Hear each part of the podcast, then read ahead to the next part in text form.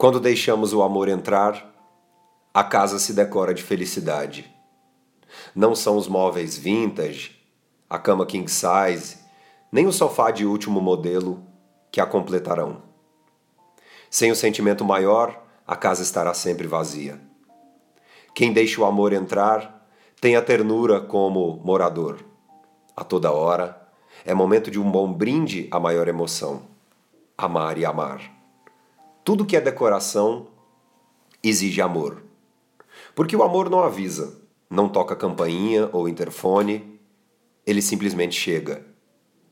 É preciso, pois, estar atento ao menor movimento para que a porta esteja aberta, os braços e peitos também. As lágrimas, elas surgirão tão repentinamente quanto. Com a casa decorada de tamanha felicidade, nossos amigos sentirão algo de muito poético em cada canto.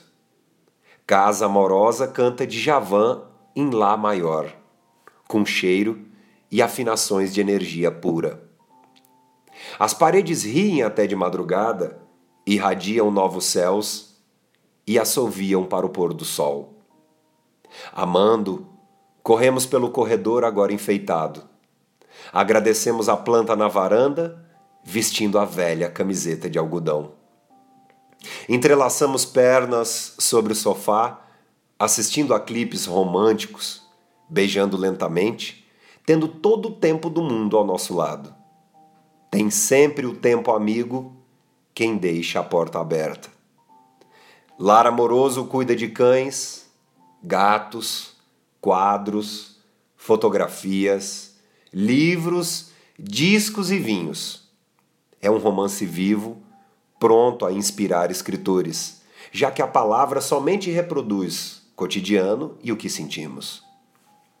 Quando a casa se decora de amor, a arquitetura reverencia os pilares da compaixão, o abstrato é enfim concreto. Os ventos chegam ainda mais refrescantes. A vizinhança faz festa e dá a melhor das boas-vindas. As ruas e calçadas tomam champanhe. Uma casa só é casa quando se enche de amor. Diogo Arraes, para o meu blog mesmapoesia.com.br